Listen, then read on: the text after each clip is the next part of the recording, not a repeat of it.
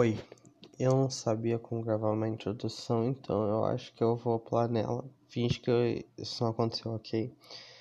Bom, se você gosta de videogame, se você gosta de jogo de terror ou você só gosta de videogame é saudosista, uh, provavelmente tem dois rumores que vêm rondando sua cabeça, que eu te entendo porque eles vêm rondando a minha também, que é são dois rumores inclusive contraditórios. O primeiro seria de que a Konami, uh, que ela estaria uh, visando, ela, ela estaria tentando encerrar a divisão de jogos dela. E porque, para quem não sabe, eu, eu, duvido que você não saiba, se você está me ouvindo, mas caso você não saiba, a Konami, apesar de a gente ocidental conhecer ela mais pelos jogos, ela faz muita coisa lá no Japão. Ela faz desde construção até máquina de cassino, action figure. E de uns anos para cá ela vem meio que abandonando esse, esse, esse negócio dos jogos. Os últimos lançamentos foram só remaster de Castlevania. Um, o Metal Gear Survive foi um fracasso, enfim. E ela estaria tentando, de acordo com o rumor, encerrar a divisão de jogos dela, que faz sentido porque ela vem cada vez sendo mais, como eu já disse. E o, em contradição, o outro rumor é que um novo Silent Hill estaria em produção. E isso é contraditório, porque Silent Hill é da Konami e eles tentando encerrar a divisão de, de, jogos dele, mas ao mesmo tempo um novo Silent Hill está anunciado. Ninguém entende, mas ok. Daí. Uh, é, tem várias. Comprar. Tem boato de que a Sony quer comprar o IP de Silent Hill, né? Nem a divisão de jogos com o nome é só o IP Silent Hill. E para mim isso é bem interessante de se ver porque por um lado, ao mesmo tempo que mostra a força que Silent Hill tem, que é, é uma franquia que só tem quatro jogos excepcionais e um desses saiu para PSP e Wii, porque a gente jogou. Uh, é, de, desde o Silent Hill 3, por caso não saiba, a, o Silent Hill vem, vem numa ladeira, porque em teoria era para fechar no 3, daí o 4 ele não era um Silent Hill, de última hora a Konami resolveu mudar, fazer uns malabarismos para colocar o nome Silent Hill. Uh, daí foi passando na mão de estúdio americano, começou a sair um monte de merda, ser um jogo, último jogo Silent Hill eu foi decente até, que era o Downpour. E foi indo essas merdas, essas passação de em mão em mão da, do IP, até que a gente teve PT, Playable Teaser, não Partido do Trabalho 2, que foi simplesmente um raio de luz na escuridão. PT simplesmente explodiu a internet, mas logo em seguida foi cancelado porque o Kojima brigou com o Konami, e desde então, teoria Silent Hill tá morto. Mas de qualquer forma, depois desse resumando aqui do, da situação atual de Silent Hill, por que isso é interessante? Porque mostra que a franquia, mesmo tendo ter só quatro jogos bons, uh, conseguiu impactar o mundo dos videogames de uma maneira que ninguém nunca tinha visto antes. Uh, e principalmente o motivo de Silent Hill ser a que mais chama atenção no meio de uma, dessas franquias importantes que o Konami está tentando cancelar com o encerramento dessa divisão de jogos, porque, poxa, pensa comigo, tem Metal Gear, Castlevania, tem até PES, que mesmo sendo foda, assim, é o único concorrente de FIFA. Tem muito jogo que está sendo ameaçado também, mas por que Silent Hill que todo mundo presta atenção? Por que Silent Hill que vai aparecer nos Trending Topics? Porque atualmente o mercado de terror, principalmente por grande público, se resume ao Resident Evil. E mesmo para o público mais nichado, ele acaba se resumindo a Resident Evil, Blooper Team e que é uma desenvolvedora muito boa e o jogo indie, que na maioria das vezes é um walking simulator, Heitor com skin de terror, tem uns jumpscare ali pra dizer que é de terror, mas assim não é um jogo de terror, assim, que você olha e fala, caramba, isso foi assustador. Uh, e, e Resident Evil, até mesmo eu, eu, amando Resident Evil como uma franquia, como uma IP, eu adoro todo que Resident Evil traz a mesa, mas não é muito de terror. Principalmente agora no Village, eles já falaram que eles vão focar mais na ação. E eu acho isso bom, porém, ainda assim, como amante de terror, eu fico um pouco triste, não vou mentir. E isso nos leva a pensar: será que a gente tem isso me leva a pensar, será que a gente tem mesmo que ficar nesse impasse de só Resident Evil e Blooper Team Indie para sempre? Será que não tem nenhuma franquia de PS2 para retomar, retomar os velhos tempos, que nem Tokyo foi com Silent Hill, alguma coisa assim que já exista, que possa de novo voltar a ser aos olhos quando a gente bater de frente com Resident Evil como essa franquia duradoura que, que ela é. E eu acho que tem. E é sobre isso que eu quero falar hoje. Sobre alguns jogos que eu tenho certeza que se eles tivessem uma segunda chance, eles bateriam de frente com Silent com Resident Evil. Uh, eu não vou citar jogos muito, indies, justamente porque eu quero falar, eu quero trazer, mostrar justamente isso, que tem muita IP aí de time ativo, a empresa está fazendo o jogo até hoje, que simplesmente está na gaveta, porque sim, e, e, e, a gente pode trazer de volta, a gente pode tentar reviver o gênero do horror, do terror, com mais com mais ímpeto do que a gente realmente pensa que a gente pode, a gente não está tão limitado assim. Enfim, eu espero que gostem.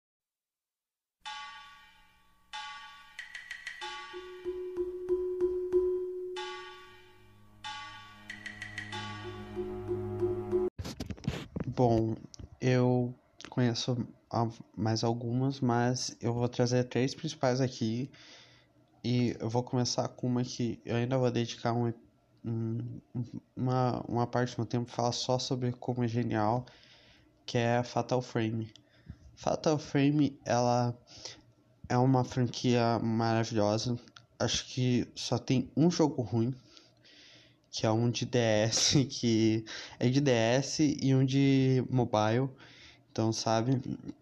Uh, Fatal Frame é fantástico porque ele, ele tem várias mecânicas que você não é acostumado a ver uh, sendo utilizadas de maneira ampla. Por exemplo, Fatal, todo mundo conhece o conceito que foi, um, foi usado para revolucionar o terror lá pelos anos 2000 por amnésia que é o jogador tá assim um terror porque ele tem muito poder, então tira o poder dele.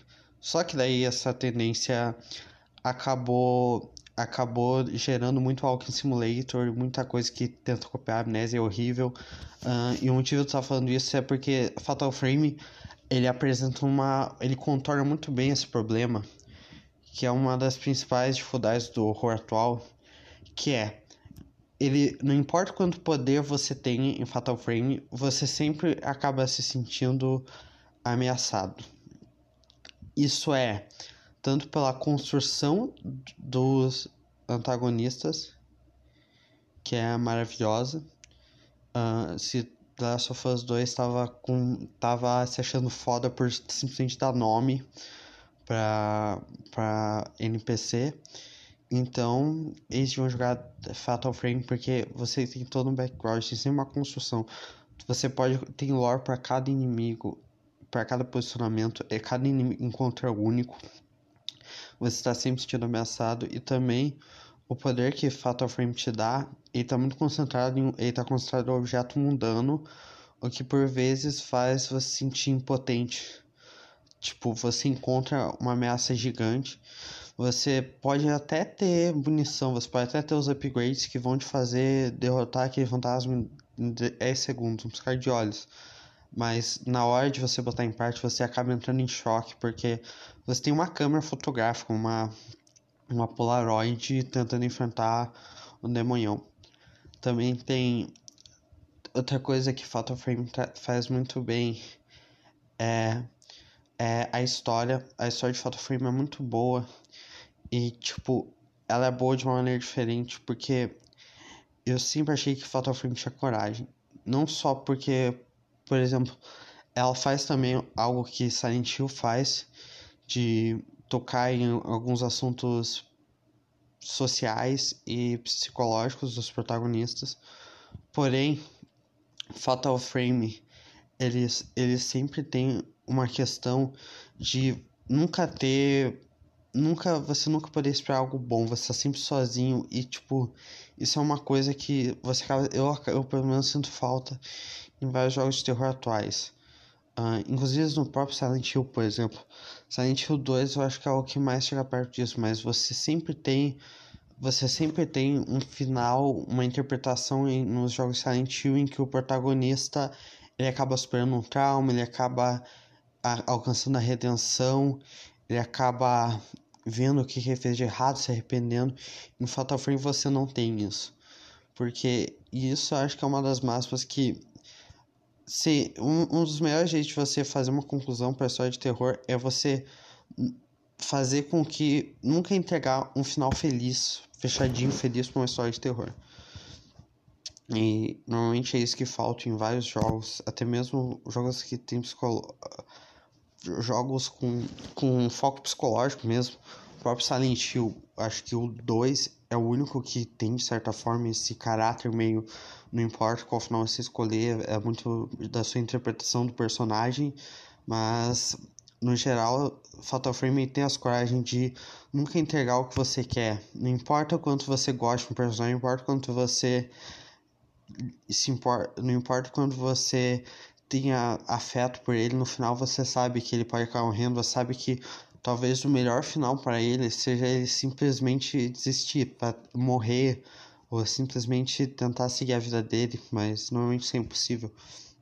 Então, isso também eu acho, eu acho que é algo que falta muito nos jogos de terror atuais e Fatal Frame colocar aí na mesa. Fatal Frame, eu tô falando muito de Fatal Frame, mas essa franquia, ela também traz, bota na mesa uma coisa que eu simplesmente ia amar ver, que tá sendo aos poucos retomado de uma, no jogos de terror mais voltados para Europa Europa Oriental, lá para o leste da Europa, com Darkwood Pathologic, mas ele, ele apresenta, eu acho que no grande público, assim, a gente falta apresentar isso, que é o horror folclórico. Fatal Frame tem muito disso, do horror folclórico, da, de tradições japonesas, inclusive é uma das, uma das coisas que linka com questões sociais, é totalmente Fatal Frame querendo ou não tá sempre ligado à maneira como a sociedade japonesa se organiza, às estruturas familiares, às, às relações de poder. E e, mas ele nunca se deixa ir pro lado totalmente social. Tem sempre um pouco do folclórico, aquela coisa dos tipos de fantasma que existem na, na criança japonesa, nos níveis de poder, nas maneiras de se livrar dele. Uh, em locais mesmo sagrados, rituais, tem muito daquilo ali que é, simplesmente é uma coisa que eu vejo ser pouco explorada assim no horror grande. Porque, hoje, principalmente hoje em dia, que parece que agora tudo é horror cósmico ou, ou, ou meio psicológico, porque, assim, eu vejo poucos. Depois eu ainda vou falar sobre isso também mais pra frente em um, em um, em um episódio separado, mas o horror psicológico, mais ou menos, que apresentam, e o horror gore físico, o, o horror mais voltado para o grotesco, para intimidação, por número, pelo, pela, pelo visual, pela a, a atmosfera simplesmente visual, que é o horror de Resident Evil, muito do horror de Resident Evil, e Fatal Frame, ele meio que apresenta uma nova maneira de se ver o horror no geral. O que é o horror folclórico. Tipo, tem muita. Já pensou que legal seria, por exemplo, um jogo de terror com.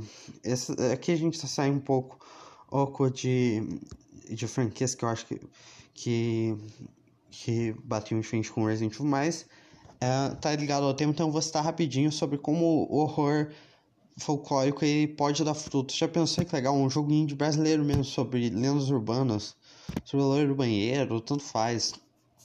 Um jogo sobre o Indigo, as tradições norte-americanas, dos nativos norte-americanos, as lendas urbanas. É, tudo isso pode ser, de certa forma, proporcionado por Fatal Frame. Porque Fatal Frame mostra que se o horror existe, ele faz como ninguém. E sim, ainda eu ainda tenho coisa para falar separado sobre Fatal Frame. Aguardem, mas por enquanto fica isso. E já, já fica a dica aí pra você, se você puder revisitar essa franquia que é muito boa.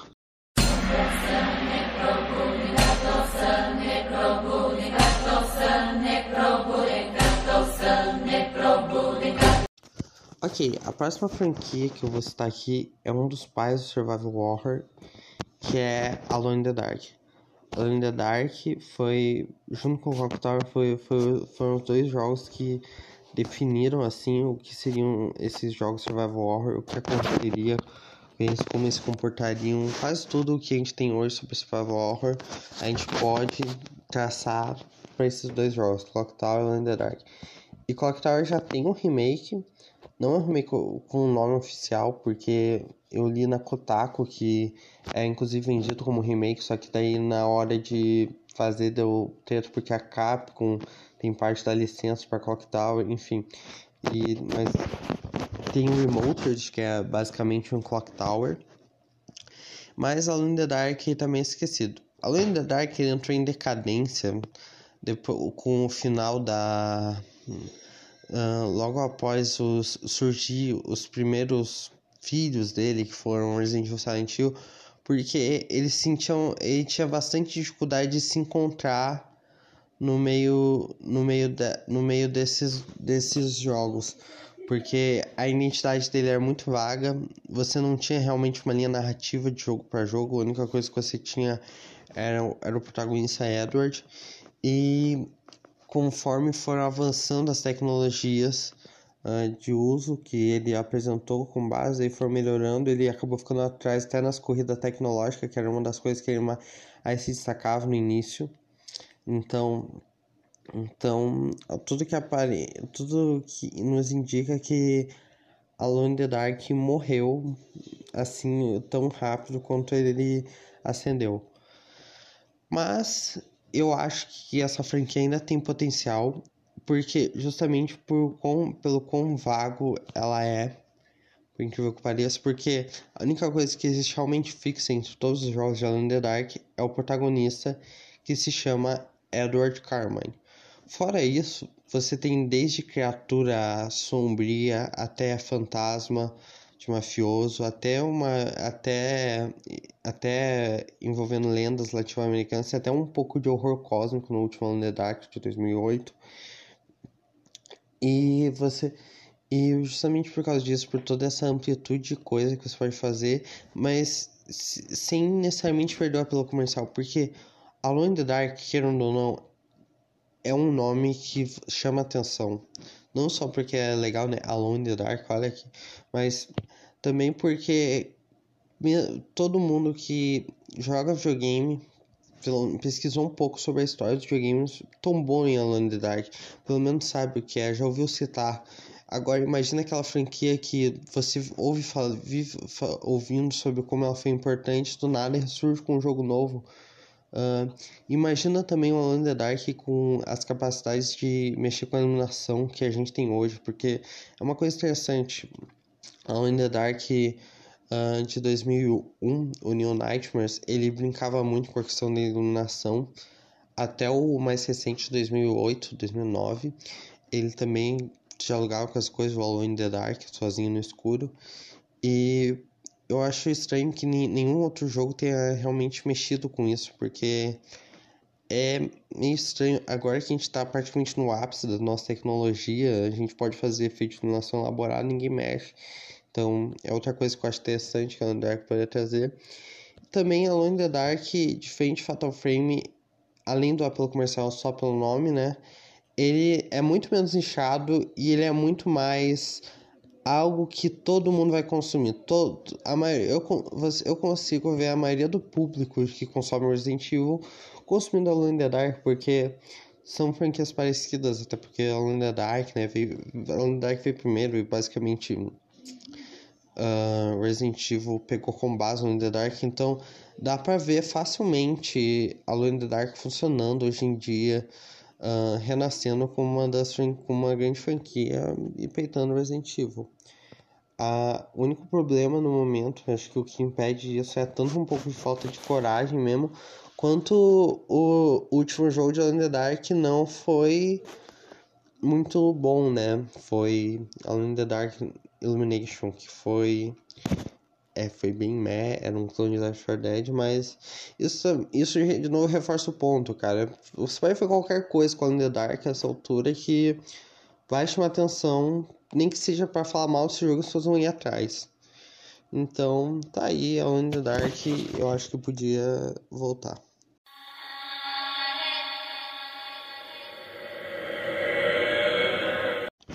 A última franquia que eu gostaria de citar aqui é Fear.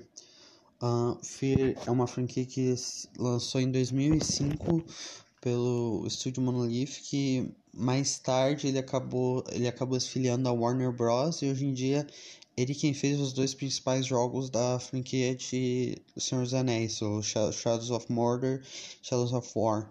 Um, e ele e Fear, ele tem uma história um pouco conturbada também, porque existem dois cânones, tanto para a história quanto para os jogos mesmo de Fear, que é o cânone da Monolith, que você pega até as DLCs, a, a Fear 1, uma DLC dele e Fear 2 e acaba. Acabou aí Fear.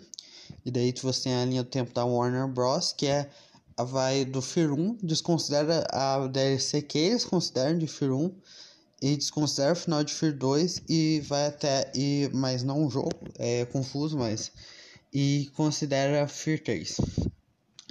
Uh, e hoje Fear 3 também foi o, o 2 já é um pouco mais focado para ação, mas o 3 principalmente ele acabou sendo um jogo co-op que você precisava de uma pessoa para jogar, senão ficava insuportável, você podia trocar de personagem, nada a ver.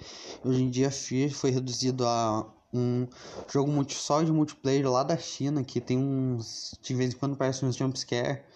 E tipo, é bem. É, é triste ver o que se tornou, mas eu acho que se Fear fosse reapresentado hoje em dia para um público maior, ele com certeza é uma das grandes franquias aí que a gente tem umas grandes IPs, porque ele apresenta, ele traz um apelo não só para quem gosta de terror só, mas quem gosta de Survival War, porque Fear tem elementos muito bons de Survival War, a IA de Fear 1 principalmente é fantástica, todo mundo até hoje em dia ela é uma referência de não puramente IA, mas de como você usa ela para favorecer o, o, o nível em que o jogador tá, como, como você quer atenção com a IA. Uh, é, o slow motion de Fear também é muito bom, as armas, é toda a reação de corpos, é uma coisa que é, eu, eu quando fui jogar me impressionei que o jogo é de 2005 porque é algo que muito jogo de hoje em dia não faz direito, não, não tem o mesmo impacto assim.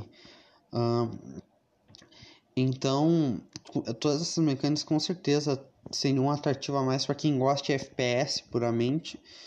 E o terror no geral, como eu disse, é muito bem dosado, é é muito bom para para para quem gosta de terror.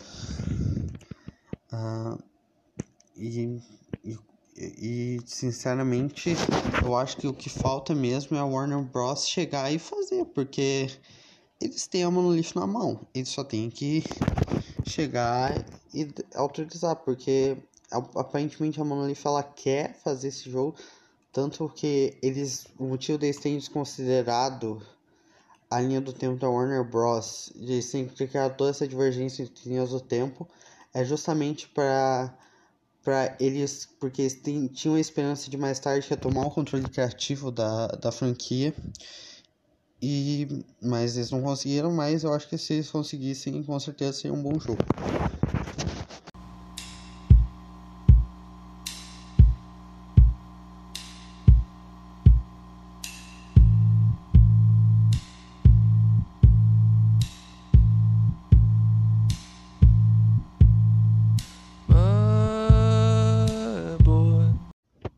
Então foi isso. Eu realmente demorei para terminar esse podcast. Eu queria estar mais um, mas eu não tô com muito ânimo, mas eu pretendo continuar com isso daqui.